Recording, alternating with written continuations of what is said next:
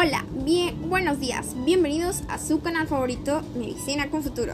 Hoy veremos un tema súper importante que en la actualidad y como ya lo saben por el título del podcast es el sistema de salud de México. Empecemos. Comenzaremos con algo de historia y datitos interesantes. ¿Sabías que México en los años 1920 se consideraba como una de las ciudades más insalubres del, mundo?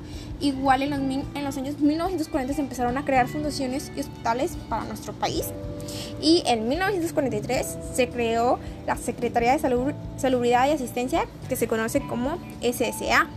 Bueno, empecemos.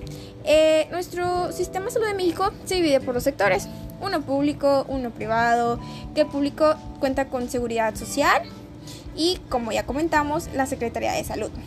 Ok, ¿qué fondos recibe este sistema público? Tenemos contribución tanto como del gobierno, de la empresa y del trabajador que estos van directamente hacia unas instituciones que tenemos que es el IMSS, que es Instituto Mexicano de Seguro Social, por si no lo sabías, el ISTE, que es Instituto de Seguro Social para Trabajadores, Pemex, Sedema y Marina. Ok, estos que proveen hacia los empleados, trabajadores, pues hospitales, clínicas, médicos de estas instituciones especialidad, especializadas para atender a estas personas.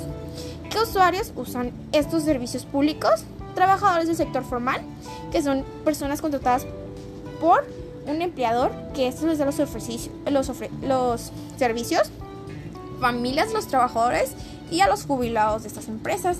Igual, por otra parte, tenemos a los autoempleados, trabajadores del sector informal y desempleados, que como ya lo sabes, todas las personas tenemos derecho a la salud.